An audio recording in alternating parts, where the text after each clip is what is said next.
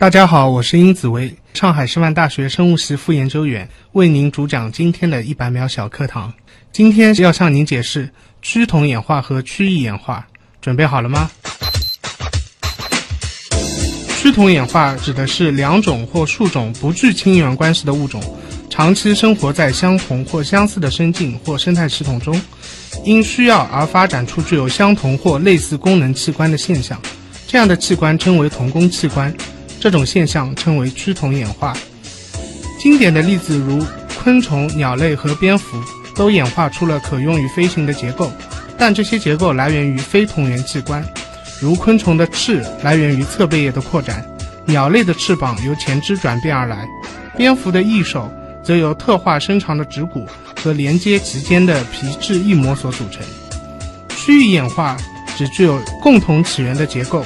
在演化历程中逐渐分化的现象，又称适应性演化。典型的例子如昆虫的各类口器，比如蜚蠊、蝗虫和蜻蜓等以固体组织为食，因此演化出了咀嚼式口器；蚊子、春象、蚜虫等需要将口器刺入组织中吸取汁液，因此演化出了刺吸式口器。又如蛾子和蝴蝶吸食花蜜、植物的流汁等半液体类食物，因此具有虹吸式口器。趋同和区域演化是生物界中的普遍现象，对这些现象的发现和阐明，能为演化理论提供重要证据。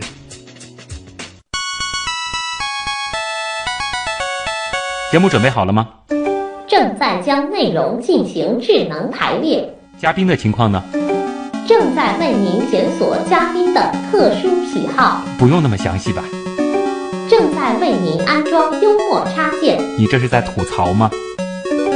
正在为您更换全部文字素材，正在删除您的幽默基因，已将节目专业程度调低到百分之三十五。好了好了，马上开始节目吧。正在为您开启极客秀。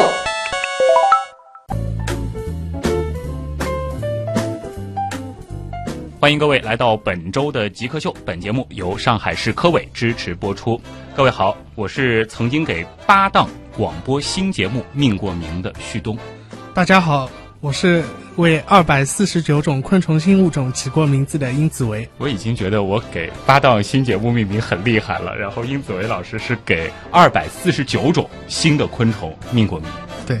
这个名字就是你给它起的，是，呃，我们是研究昆虫分类学的嘛，啊，在我们研究过程当中会发现很多很多昆虫新物种，嗯，那么每一个新发现的物种，我们都需要给它起一个正规的拉丁文的学名，然后到现在已经有二百四十九种了，对，英子维，你是八零后对吧？是，我是八五年出生的。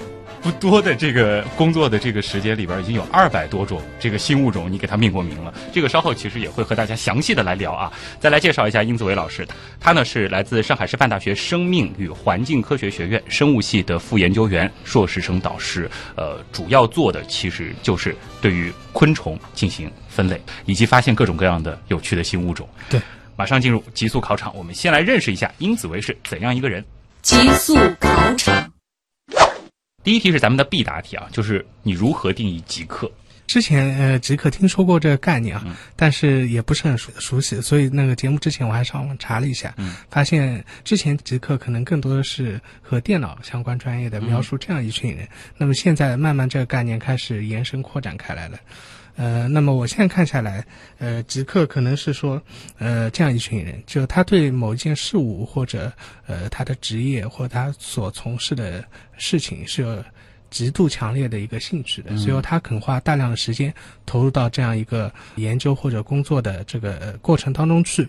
就这一点的话，你觉得你符合极客的定义吗？呃，我觉得可能我还是符合的。啊，对对，因为我我们现在也已经养成这样一个习惯，就是也是不分节假日的，嗯，就比如说过年什么休息个三天，就就你一天不去实验室做点事情，就会觉得好像这天对缺了点什么东西，对。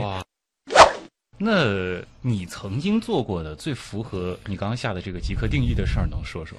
极客之前还还有这样一个意思，就是他可能不善于社交，或者做的事情不被大众所理解，就行为有些古怪的这样，是有这样一个特点。呃，我现在就想起来，我本科时候可能做过一件不是很靠谱的事情，因为本科时候还没有对专门的某一个类群进行深入研究嘛，嗯那时候就兴趣比较广泛，就各种各样昆虫都会想去尝试饲养。啊那么我在学校发现一个什么样的昆虫呢？发现一个叫温枪狼属的，这样就枪狼。枪狼，，对，呃它的这个俗名是类似于屎壳郎，屎壳郎，就是屎壳郎，对，就是屎壳郎。那么你可能也知道，的枪狼它的食物来源是各种动物的粪便。啊，那么为了饲养这样一个昆虫，我就？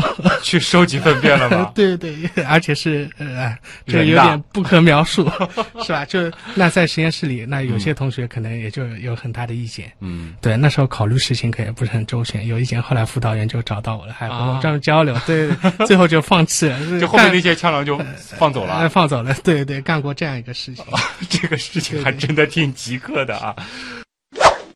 接下来啊，就让殷子维老师找一种昆虫给极客代言，你觉得什么比较合适？极客的话，可能还是刚才我说过，就是说做事还是要，呃，起码在热情和认真度上面要极端一点的。那么在昆虫里面，我觉得有这样一类昆虫，还是我研究的隐翅虫下面，因为我是研究蚁甲的，蚁甲里面有一类昆虫叫寡节蚁甲超族。嗯，那么它所有的种类呢，都是具有严格的蚁栖性，就是说它为了生存下去，它必须在蚂蚂蚁窝里完成它的一个整个生活史，离开蚂蚁窝，它是无法完成它生活史。哦，那么，为了达成这样一个目的，它在形态上发生了非常极度的特化，包括它的体型变得很宽、很胖、很紧凑，就防止蚂蚁攻击的。嗯，那么它的身上不同部位演化出了各种各样的香毛醋。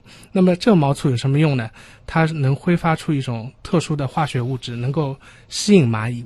蚂蚁闻到味道之后，啊用通俗的话来说，就它心情会变得很愉悦，就会对把这个昆虫叼回蚂蚁巢中。那么这个昆虫是以蚂蚁幼虫嗯。作为食物来源的，那么蚂蚁也不在乎。那对于蚂蚁来说，就蚂蚁它可能这个嗅觉比较发达嘛，它会觉得这种昆虫散发出来的味道是它的这个食物呢，还是说是它的同类呢，还是说是让它无法抗拒的某种呃？呃，对，这个腺体现在有名称，这是一种抚慰腺。啊，就比如说蚂蚁本来挺焦躁的，一闻到这个味道，它马上就平静下来，哦呦，就像人家镇比如说，静剂啊，对对，就是上瘾了，对这种味道，对，反正就是欲罢不能了。是是然后就把它搬回巢里。是结果这些萤翅虫，这个名字叫寡节蚁甲超族的这类昆虫，是，它就能够吃蚂蚁的卵了。对对对，而且不受到蚂蚁的攻击。也就是说，它为了做它想要做的这件事情，在这个亿万年的时间里，就把自己演化的完全为这个事情来服务了。是是，忽然在想它和这个极客之间的一个具体的联想啊，首先它的确是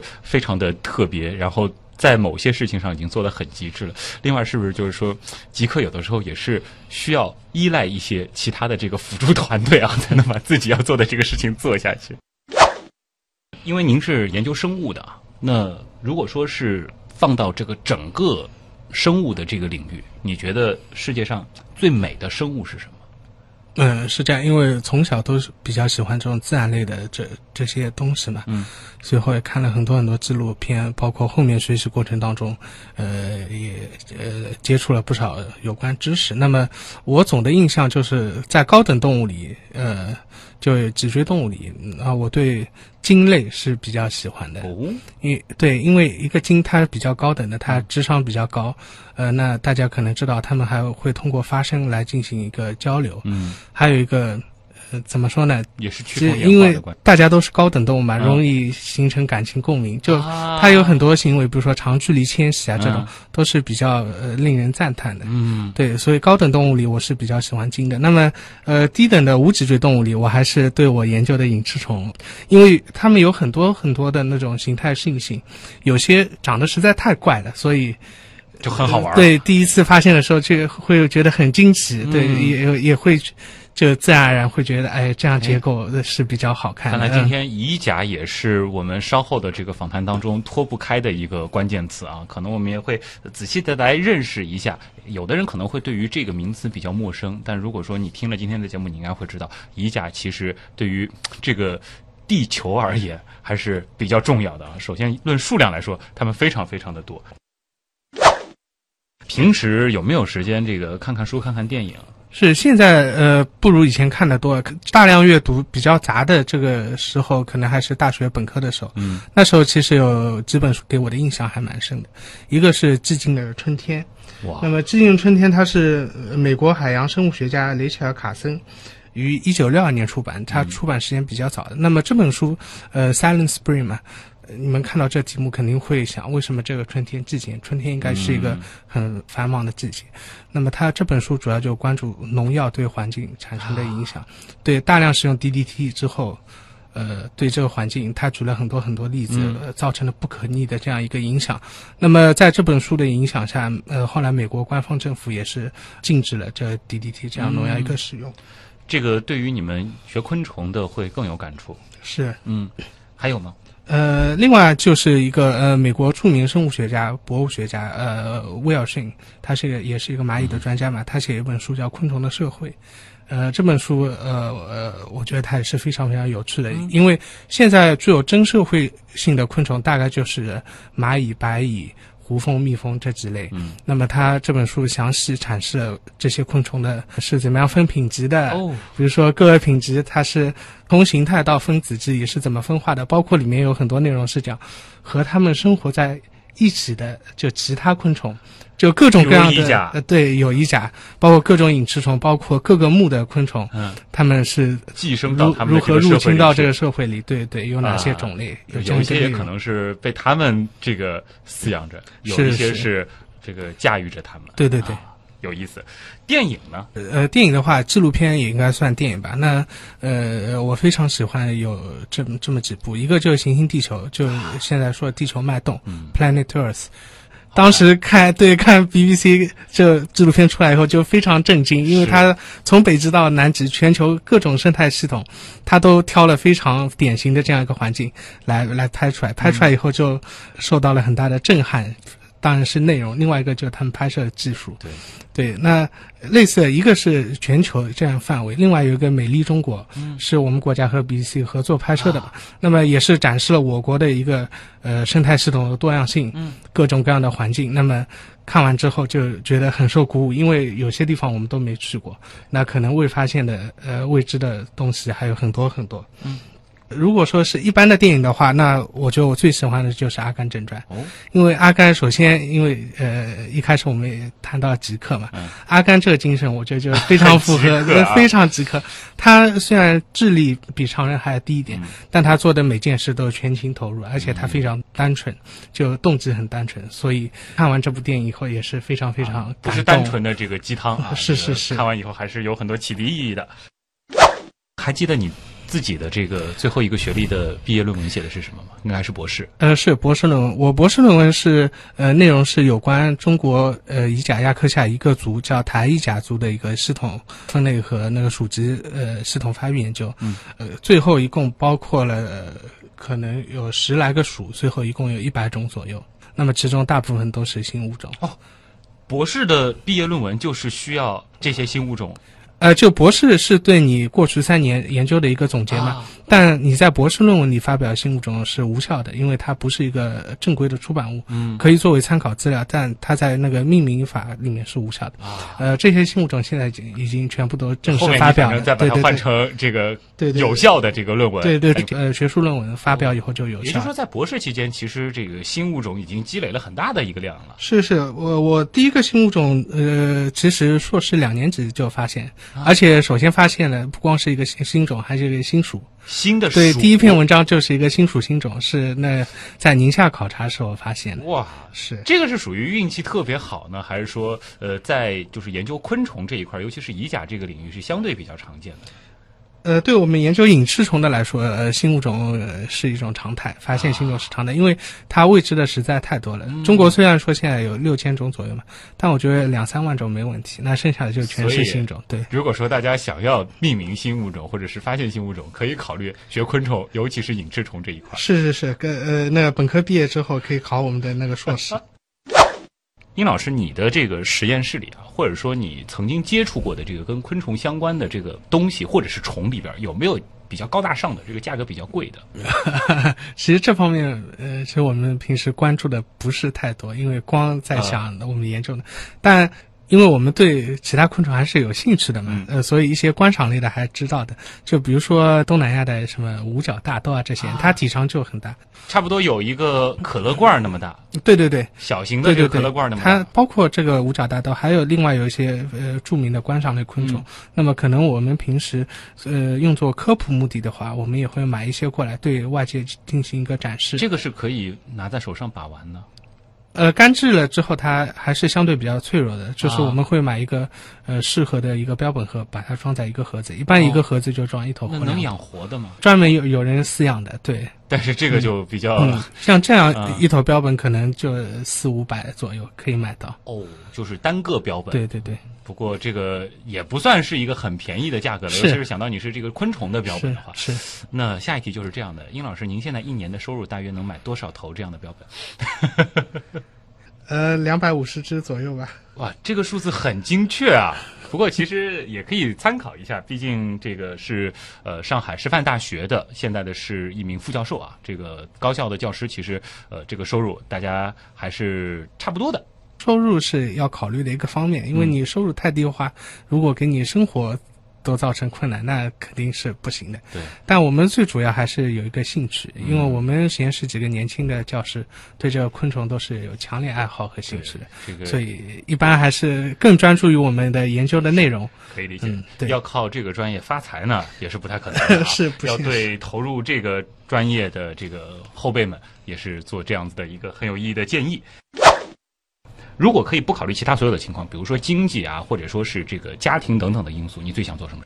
那我可能会做这样一个选择，嗯就像刚才说的那个呃 Chandler 博士做的那个工作，我要花十年时间，什么事都不干，不考虑考核，不考虑什么，什么不考虑，把我们中国的衣架在属级水平上全部弄清楚。那么下一个脑洞可能就更大了，啊，因为我们曾经成功的把嘉宾送到过火星，甚至有送出太阳系的。这个如果可以不考虑其他所有的情况，然后可以帮您立刻实现一个愿望，什么愿望都可以，你希望是什么？嗯、是这样的，因为我们还涉及了不少那个古生物研究嘛，啊呃，主要是研究琥珀里的昆虫，它琥珀就像一个窗口一样，展示了不同时期，就像一个个片段，最后你把它拼成完整图画。但是总的来说，琥珀这个还是数量太稀少，嗯信息有限。如果可能的话，立刻回到白垩纪，哇，采集昆虫标本，特别是我们研究的隐翅虫标本，因为我们现在研究缅甸琥珀年龄是在一亿年左右嘛，它距现在非常久远了，呃，各种类群。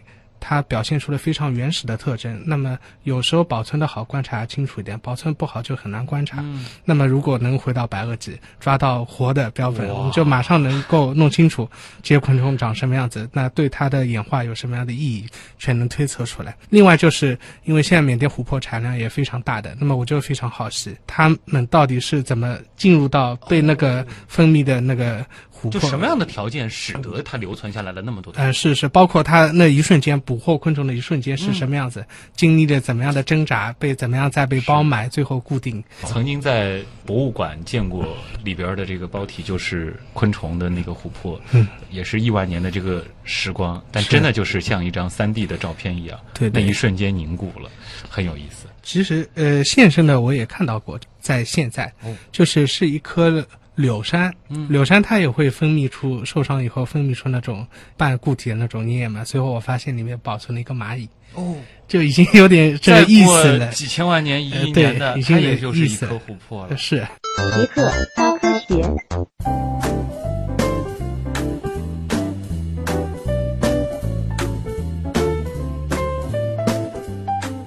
欢迎各位回到极客秀，大家好，我是曾经给八档广播新节目命过名的旭东。大家好，我是曾经给二百四十九种昆虫新物种命过名的殷子维。哎呀，我讲我自己是给节目命名，好像是太抬举自己了，其实就是给节目起个名字。但是殷老师是正儿八经通过论文、通过发表的形式给新物种命名啊。今天做客我们节目的殷子维是上海师范大学生命与环境科学学院生物系的副研究员，你主要研究的领域其实就是隐翅虫这样子的一个昆虫的类别。是呃隐翅虫科，它是隶属于鞘翅目下的一个很大的类群。嗯，那么像我们知道，昆虫纲是世界上最繁盛的一类动物，整个昆虫纲大概已经记录过的物种超过了一百万种。嗯那么在这一百万种里面，鞘翅目它就占了十分之四，也就是说超过四十万种。正常来说，一个人不管什么专家，他认识所有的鞘翅目是不可能的，因为实在太多太多。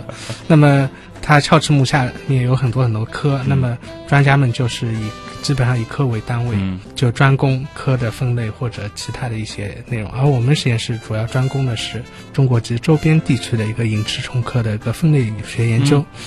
隐翅虫科前面好像也提到过，它的这个数量也非常可怕。是隐翅虫科现在是这样一个概念，就整个动物界里，隐翅虫现在是最大的一个科，它有多少种？它现在全世界已经超过六万种。那原先最大的科呢，它是一个叫象甲的一个科，啊，那么它大概有四五万种左右吧。但象甲它是这样的，嗯因为它分类阶源在不断调整嘛，象甲现在被拆分成了、呃六七个科，所以它就物种没那么多了。嗯，那隐翅虫呢，它是不断的其他不同的科就不断的汇入隐翅虫科，哦所以现在越来越大，越来越大。那么现在已经成为全世界最大动物的动物界最大的一个科六万多种六。万种。我们中国隐翅虫大概占了十分之一左右，有嗯六千种。可能殷老师嗯还要我们横向去对比一下，我们所所属的那个哺乳动物，哺乳动物现在好像也就五千来种吧。人家一个科六万多种。对，那你现在的这个研究主要是做哪些呢？是到野外各处去搜集标本，然后来鉴定它是不是新物种吗？我们的研究物质基础就两块，嗯，一个是标本，一个是文献。那么标本哪里来呢？就是每年的从春天开始到秋天，我们会派出考察队，在全国环境比较好的保护区里去进行昆虫调查。那么主要的目的是采集保护区里生活着的隐翅虫标本。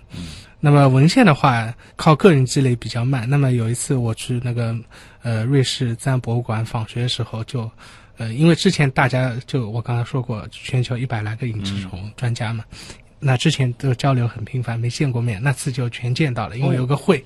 随后就美国 Field Museum 有个老先生叫 Alfred Newton，牛顿老爷爷，哦他现在七十多了，呃，他就把当时他手上的所有隐翅虫文献都给了我。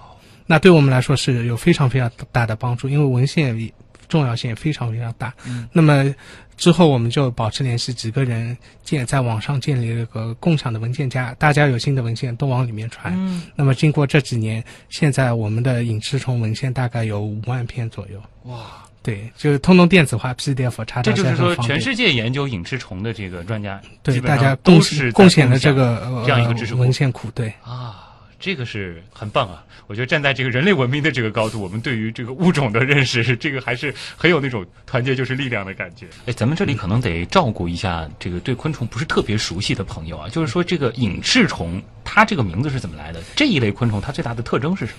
啊、是，呃，隐翅虫，呃顾名思义，就它翅膀是隐藏的。嗯那么什什么意思呢？就隐翅虫它的鞘翅一般都是非常短的，嗯，随后和其他甲虫不一样，它的腹部是完全暴露在外面的。哦，对就对比一下，比如说瓢虫这种，对，比如说瓢虫，比如说刚才说的南洋大豆，比如说锹甲、天牛，它的鞘翅都是延长的，你从背面是看不到它的腹部的。对，而隐翅虫它的鞘翅非常短，你在背面就能看到它腹部。哦，呃，它腹部暴露出来之后，不是那个更容易受到攻击啊哎。什么，对吧？嗯，所以绝大部分隐翅虫都进化出了一种叫做防御线的这样一个结构，呃，而且大部分都是分布在腹部上的，它可以分泌出一些刺激性气体，嗯，比如说鸟来了吃了一个，哎，味道不好，下一个它就不吃了，对，或者就是利用这个东西去安抚蚂蚁，是是是。让蚂蚁把它带回家里去啊。对。呃，其实您这个发现的新物种很多啊，这个补充一下，之前为什么会认识殷子维老师，也是因为之前你们发表了一个新物种，这个很有上海情节的西郊公园毛角蚁甲。呃，在这个之前还有哪些让你印象特别深的呃这种新物种吗？呃，毛角蚁甲是今年发现的。那么在前年一五年的时候，我们还发现了一类非常稀有的昆虫，叫缺翅虫。刚才说过，鞘翅目，全世界四十万种嗯左右。那么雀翅虫也是一个目，嗯，同样级别下，它全世界只有四十种。同样是一个木的水平，对，一个是四十万，一个是四十种，所以说非常稀有的。那么之前呢，呃，在我们发现这个叫海南雀翅虫这样一个新种之前，中国大陆就已知的只有两种雀翅虫，嗯，一个叫墨脱雀翅虫，一个叫中华雀翅虫。这两种雀翅虫都是在七十年代，七四年和七六年的时候，由北京中科院动物研究所他们组织在那个西藏，嗯。呃，组织了一一次那个昆虫的调查，呃，发现的一个非常重要的一个成果，是因为缺翅目的这个昆虫它藏的比较好呢，还是说我们对于这个目本身不是很了解？那肯定它的物种是比较少的，嗯，这是一个它比较稀有。另外一个，呃，因为我们也发现了一些缺翅虫标本，那它的生活环境是非常隐秘的，嗯，往往是在深山老林里，就是人迹罕至的地方，随后有很多就热带雨林系统。森林里有很多倒木，就是树死了之后倒下形成朽木之后，它就生活在这样这种朽木的树皮下。所以它不要翅膀吗？呃，缺翅虫是有翅膀的，对，因为一般情况下缺翅虫都是没有翅膀，嗯，它也是有点半社会性的。它在比如说一个朽木里面。个体越来越多，越来越多，利用环境好嘛，繁殖越来越多。那么随着呃那个个体的密集度越来越高，适合它生活条件就慢慢下降，资源是有限的嘛。那这时候它就会形成有翅膀的个个体，有点像婚飞扩散，进行扩散啊。它飞到另外一棵木头上，哎，那棵木头上没有，就是迁徙哟。对对，而且就是当这个类群的数量饱和的时候，就会有一部分进行这样的一个分化。对对对，哎。很特别啊，所以就是说，这个缺翅虫的发现，海南缺翅虫的发现，其实算是你有点这个跨领域的一个发现了。是因为中国缺翅虫非常稀少，但只要是研究昆虫的，大家都知道这样一个情况，所以谁能首先发现标本，谁能就对它进行描述。这个很幸运啊。还有一点时间，其实也想聊聊你本人啊。前面其实也谈到过，你很喜欢昆虫，这个是从小以来的一个爱好。嗯，是。从很小很小是幼儿园的时候，经常在父母的呃带领下去公园。后面大一点，小学时候就和呃同学玩伴一起去公园，抓蝌蚪啊，找蟾蜍啊，找青蛙，抓蜻蜓啊，抓那个知了啊。就是从小就非常喜欢这种就接触自然。在其他人看来，就是属于那种挺野的孩子，就喜欢抓这些小动物。对对，不过现在呃有很多小朋友也非常喜欢这样的。小时候就是这样，那后面是怎么会开始这个意识到自己，呃，想要学这样的一个专业？可能要聊得久一点，就可以从小时候到现在讲过来。就因为小学到初中，呃，对我个人来说呢，我本人不是一个考试型选手，哦，就是成绩呢也就中上游，那就好的时候就两左右。那么那时候其实兴趣非常广，不光喜欢这个，还喜欢打打游戏啊，这样，就成绩不是很好。随后初中毕业，中考之后呢？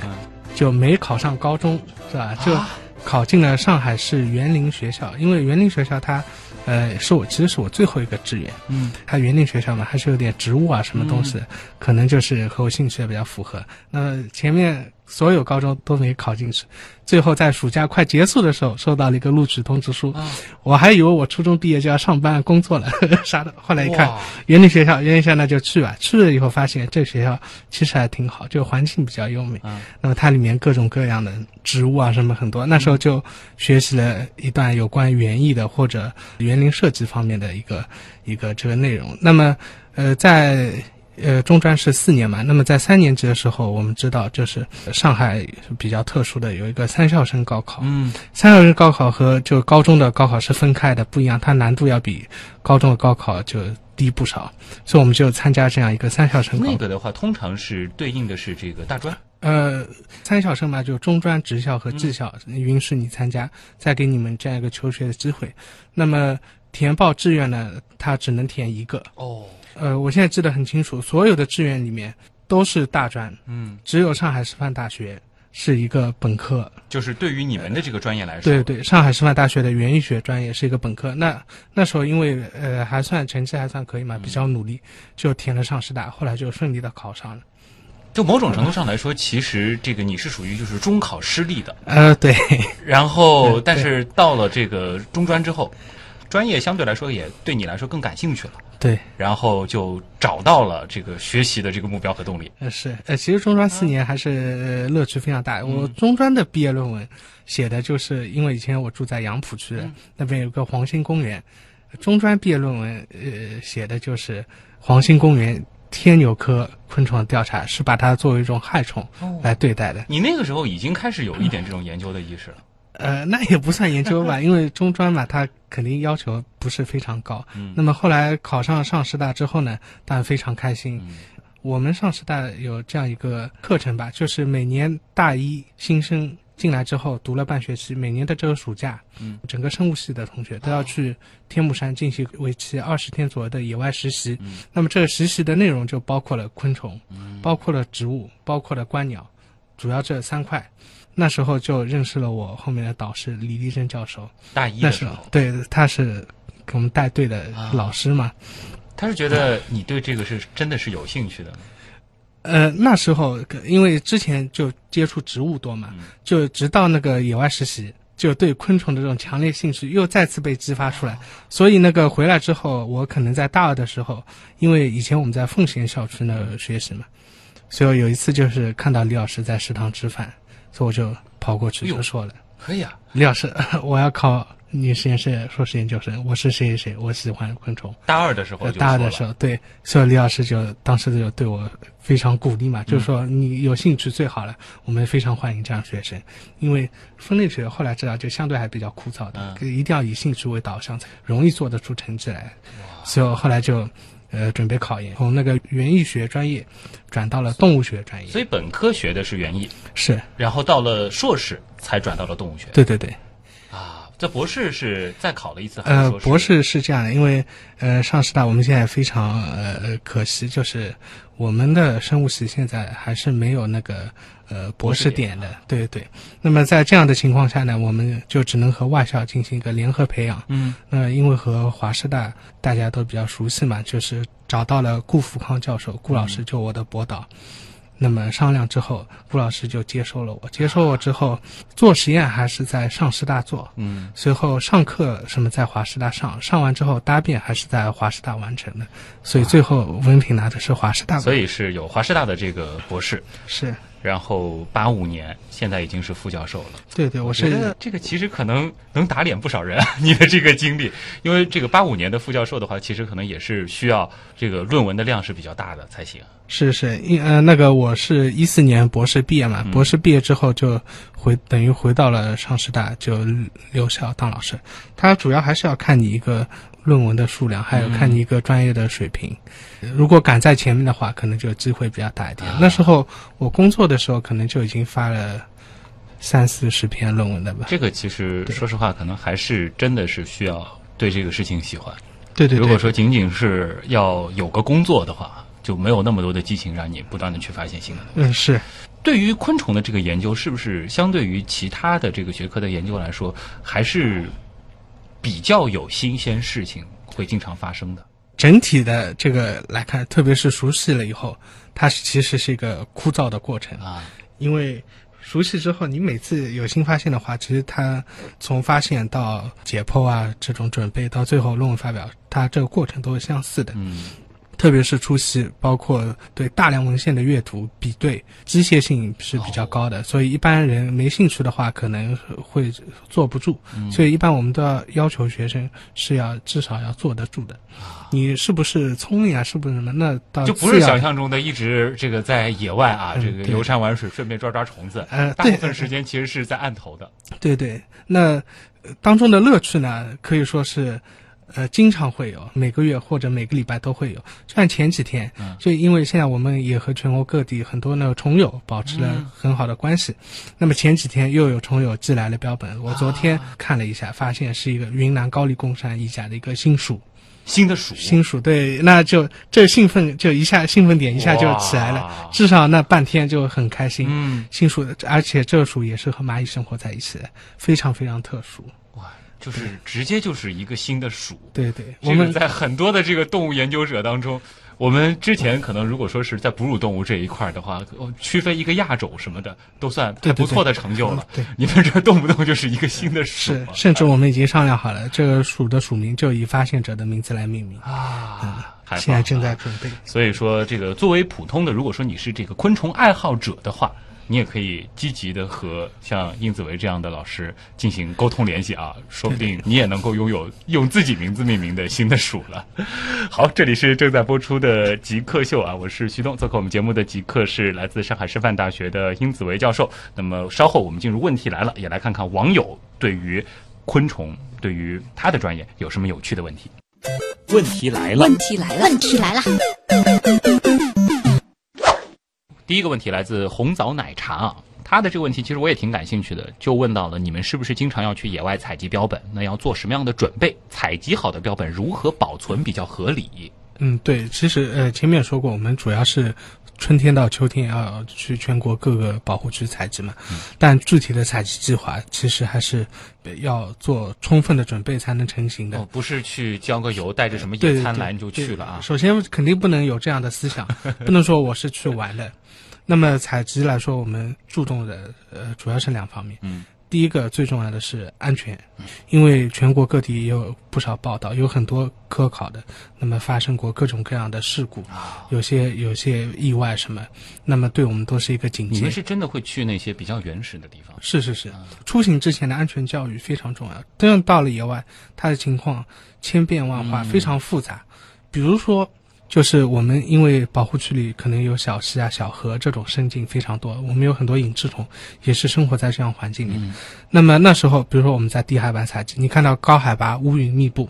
那么可能山顶就在下雨，那时候你就要非常当心，要提高警惕了。水来了什么？对我，我们就碰到过，不是万一的问题，就是下雨慢慢下到低海拔，我们就避雨了嘛。避雨之后，一下子这个小溪就成十倍、二十倍的暴涨，一下这个水就像墙一样汪汪下来，里而且里面夹杂着大量的非常粗的这种倒木。你是亲眼见过，就是亲眼见过小溪瞬间变成洪水这呃，亲眼见过，亲眼见过。呃，人如果在这样环境，你不及时撤离的话，肯定就没命了。包括野外那些毒蛇啊什么，我们也经常碰到蛇。啊如果是血液毒的话，那可能还要不了命，嗯那截肢啊什么也是可能。那如果碰到神经毒这种，那可能就命也没有，非常非常危险。嗯所以我们出行前一定会关照好，就是看到蛇不要去挑衅，不要去打扰。而且你们研究的这个物种的这个生境，相对来说是比较容易碰到这些毒物。对对，我们经常碰到，因为比如说有个草堆，它底部是比较湿的嘛，上面干的，那可能就有隐翅虫。我们草堆一掀，下面一条蛇。对所以一般我们提出发前，我们如果去的是正规的保护区的话，嗯我们会提前和那当地的管理局联系好，办好正规的手续。最好是有当地人也陪同一下。对对，有些时候，比如说我们去云南，他们会派当地的护林员嗯，给我们带路。那么这个如果说是捕捉到了标本，我们通常是怎么样保存呢？抓到标本的话，因为呃昆虫有很多很多类群嘛，嗯。不同的昆虫标本它保存方法是不一样的。嗯。比如说我们抓到隐翅虫标本，首先是要放到毒品里面是乙酸乙酯，嗯。因为酯类嘛，它对呃脊椎动物包括人类是没什么毒害的，嗯。对无脊椎动物是一种剧毒的，所以我们用它作为那种杀虫剂，把它放到毒品里后毒死之后，晾个半天左右，等它因为呃动物死了之后会形成尸僵嘛，我们等它尸僵过去，再把它放到那个小的离心管里，用酒精熏存嗯保存着。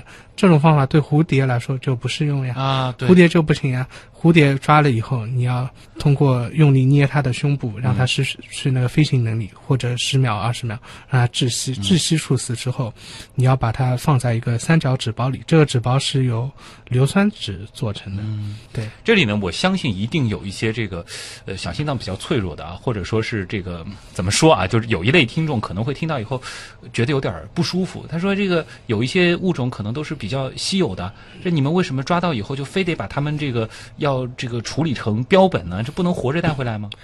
呃，其实是这样的，有很多人不是非常了解研究这样一个过程，他嗯会提出来，可能你们杀生啊，啊，或者你们就根本不应该抓啊，嗯，这样的呃，我们也是听说过不少。其实是这样的，人类的采集活动对昆虫的准确影响几乎是可以忽略不计的。说其实我们以科研为目的的这样子的一个标本的采集，倒是帮助人类更好的去认识到这样子的一片区域里面，它有哪些独特的生物。知道了这些之后，反而是能够更好的我们去规划，我们要不要对这些地方进行一些经济的开发。不光是环境方面有意义，它你研研究每一个物种，除了形态学上证据，当你手边有这个标本的时候，那比如说我是首先发现的，我对它研究之后，可能我对它的形态结构产生了一定的误读，嗯，我觉得它是这样，实际上并不是这样。那么要给后人有一个参考的标本啊，那必须就有这样一个标本，或者说我们要提取它 DNA 性状，那么你也必须是有标本才能办到的。你还得再回到当地，你最后还是要去抓。是因为前段时间《苏 Kiss》也是非常著名的一个期刊，嗯我我还是里面的编委，他发表了一篇就是双翅目苍蝇的发现一个新物种，嗯，它新物种是没有正模标本的，凭一张照片，他说我抓了这个苍蝇之后，我给他拍了张照，它飞掉了，逃了，逃了之后，他凭借这张照片描述了一个新的物种，随后引发了国际上大量的争议，后面连续有大概十多篇论文，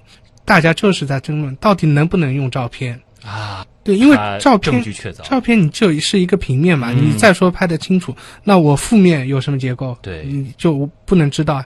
比如说，我现在想研究它的系统发育的，看它和其他苍蝇哪些关系比较近，嗯你需要提 DNA，那也是不可能的。是当然，现在争论非常大，因为嗯动物法规里面有一条含糊不清，他说在某些情况下可以用图片，但我我们现在讨论下来，觉得不适用于这样一个情况。就在昆虫里面，可能它不太适应。对，嗯因为之前包括他们灵长目发表一个猴子的新种，嗯，它也是没有模式标本的，但它提取了分子，提取了 DNA。对，因为猴子嘛，因为和我们人类比较近缘，你把它杀了，可能不接受，而且它数量比较少，它就放归了。放归的话，呃，这样情况下好像大家还是接受的。嗯但你说一个昆虫，你说没有标本，我拍了张照片，你这样发了一个新物种，呃，我觉得是不合适的。嗯。叶南行他问能不能分享一些长相比较逆天的昆虫？另外，他关心的是昆虫有脑子吗？他们一般在思考什么？啊，是这样，因为我们接触昆虫多了之后嘛，各种各样奇奇怪怪看看了非常非常多。嗯，因为这个问题可能是从呃普通的就是呃对昆虫有一定爱好的人嗯会提这样一个问题，但我们我们觉得可能就是每次发现一类特殊的昆虫，我们会是产生这种比较惊讶的这种感觉。嗯比如说一零年的时候，德国昆虫学家在南非发现了一种具有跳跃足的蟑螂，就这种蟑螂小强可以跳跳来跳去。那一般我们知道，跳跃足是在直翅目里比较典型的，比如说蟋蟀、中丝啊、蝗虫，蝗虫对，它后足腿节是膨大的。嗯，那么这个蟑螂，它的后足腿节也是膨大的，它有这样跳跃的。你别说，我也看到过那个蟑螂，好像这个后足呃比较发达。呃，那些是刺比较多，就和我们身边蟑螂不一样。这、嗯这个蟑螂现在仅限于南非。哦，就看到这个论文之后，我们都觉得很惊奇，哇，这个蟑螂竟然会跳。那具体的功能，那论论文里没说。现在第一步它为什么要跳啊？对，为什么要跳？可能是躲避敌害，可能是有其他目的。那么还有一个，比如说 BBC 纪录片里可能也拍到过，就是在巴西或者南美、中美洲生活着一种扣甲啊，它扣甲是会发光的，就发光口甲，它在前胸背板有两个发光的位点。啊，就这它发光目的是什么呢？就它的幼虫也是会发光的。发光之后，那有一段季节白蚁就昏飞嘛，嗯，所以我发现白蚁种或白蚁巢上面爬了很多很多这样扣甲。嗯。到了晚上，这个白蚁巢上面就点点星光哎，好浪漫。绿色的。啊，那发了光之后，呃，但现实很残酷，嗯。它这个发光目的其实和浪漫没什么关系，它是为了吸引，因为昆虫有趋光性嘛，嗯，但白蚁就会飞过来，飞过来之后，它就把它吃了，就他是为了吸引，对，钓鱼啊，这个好像类似的，在这个深海当中也有啊。对对对，安康，对，用这个光来是这个吸引猎物。对嗯，那么呃，刚才提到了这个问题的后半部分，就是昆虫有脑子吗？他们在想什么？呃，其实昆虫的那个呃生理学部分我们呃了解的也不多，但、嗯呃，像这种节肢动物这种动物，一般它是 T 式神经系统，嗯，它也是有脑子的，就是一个有一个神经节？呃，也是在头里面。哦对，但这个脑子可能和我们人类的就不一样了，嗯就产生的这种体验和感知，他们可能没有这种高级别的这种感情活动，嗯但对基础的，比如说光照啊、气味啊，包括本能的一些繁殖啊这种，嗯呃，是是有这样一些功能。但是我们现在可以看到，昆虫里面有好多好多奇特的现象。对，比如说刚才我说入侵社会性昆虫，嗯那么这些、就我们人类现在看是好像很复杂很高级，那具体里面有哪些那个机理受哪些对基因水平上受哪些基因调控的，那可能是下一步的研研究的一个首先方向。它有这个类似于脑子的这个存在，然后它思不思考，那你绝对不能用人思考的这种方式去理解昆虫的思考，但是它对外界的确是有感知的。对另外一点就是，好比一些规模巨大的蚁巢。他们在集体的这个状态下表现出来的一些行为，也是令人发指的。可能单个到个体就是很简单的一些机制。对他们如何步调一致，如何共同御敌，如何上百万号个体服务于一个以后，嗯维持这个正常的运行，那现在都是一个未解之谜。对。对面的女神啊，问了一个我觉得可能是昆虫爱好者会比较关注的问题啊。她的第一部分就是说，有没有一些可以了解昆虫的渠道，比如说网站、论坛啊，这个公众号等等。嗯，可以。就是对于普通昆虫爱好者来说，那么现在有一个网站叫中国昆虫爱好者论坛。嗯，那么这个论坛也是有十多年的历史了。那么我从本科开始就进入这个论坛了。那么里面有很多志同道合的、相同兴趣爱好的朋友，大家都在上面交流。这个论坛是非常非常有名的，嗯，里面有非常非常多的资源，那么可以推荐给大家。另外，现在那个自媒体什么都在蓬勃发展。嗯随后，微信里面有非常非常多的公众号，大家有机会可以关注一下，因为实在太多了。嗯，呃，讲说不过来了呃。对，这殷老师自己没写过。哦，我没有，主要是没时间。嗯，对那么关于书籍的话是这样的，就是我们实验室在零五年的时候出版过一本叫做叫做那个多彩的昆虫世界。嗯，那当时零五年还是比较早的嘛，同类型的这些图鉴。并不是很多。那么，呃，我们实验室这本书它包括了三十二个目、六百多种昆虫的一个生态照片，这样一个相对来说系统性还比较强的，而且包含了很多常见的昆虫类群。那一零年的时候，这本书还获得了国家自然科学进步奖的二等奖，嗯，所以对于我们来说是一个非常大的鼓励。就推荐大家对可以看一看啊因。为零五年就出版了，我零零八年才进的实验室嘛，啊所以没没参加这样一个编制工作。但那时候我本科时候它嗯出来，出来的时候那第一时间就买了。这样只有好，就没有广告嫌疑了。是这个殷老师作为学生时代啊，就衷心推荐给大家而且。那时不是刚认识李老师嘛，嗯马上找到李老师作者签名，哦也就挺好。这本书现在就一直收藏到现在。啊现在不是在李老师办公室边上，嗯我我我们也有办公室。这本书现在就静静的躺在书柜里，哇，躺了很多年。很有感觉啊。呃呃，另外一本书就是，因为那时候零五年比较早嘛，就呃六百种昆虫。那么后面，呃，大家兴趣呃越来越浓厚，喜欢昆虫的人越来越多，那么促进了呃这样一本书的出版，就是也是我的好朋友，呃重庆的张薇薇先生和李元胜先生，他们出版了一本叫做《中国昆虫生态大图鉴》这样一本书。哦那么这本书。呃的出版过程我也是略有耳闻，它出也是过程比较艰难，它集齐了中国的一百多个昆虫爱好者，嗯，主要是向他们征集照片，因为呃他们平时在全国各地见到不同昆虫都可以拍照，拍照之后把这些照片收集起来，才完成了这样一部著作。那么呃是一一年出版的这本书里面一共包含了二十九个目，嗯我们国家分布的两千两百多种昆虫，哇，应该说是目前为止最全。呃，规模最大的一本昆虫的呃广谱的、呃、一个科你能把科科普的这样一个这本书吃的比较透的话，基本上在野外常见的昆虫是是都能叫出名字了呃，现在其他昆虫图鉴也非常多。啊，呃，那在网上搜索一下昆虫图鉴的话，应该还会有一些，也很适合昆虫这个方向的但我比较推荐这本那个大图鉴，好，它比较全嘛。嗯，叫《中国昆虫生态大图鉴》啊。对，好，那么今天时间关系啊，这个非常愉快的一个小时，再次感谢来自上海师范大学生命与环境科学学院的生物系副研究员殷子伟老师做客极客秀，让我们重新认识了昆虫以及昆虫研究到底是一种怎样的体验。谢谢。好，谢谢旭东，谢谢听众朋友们，大家再见。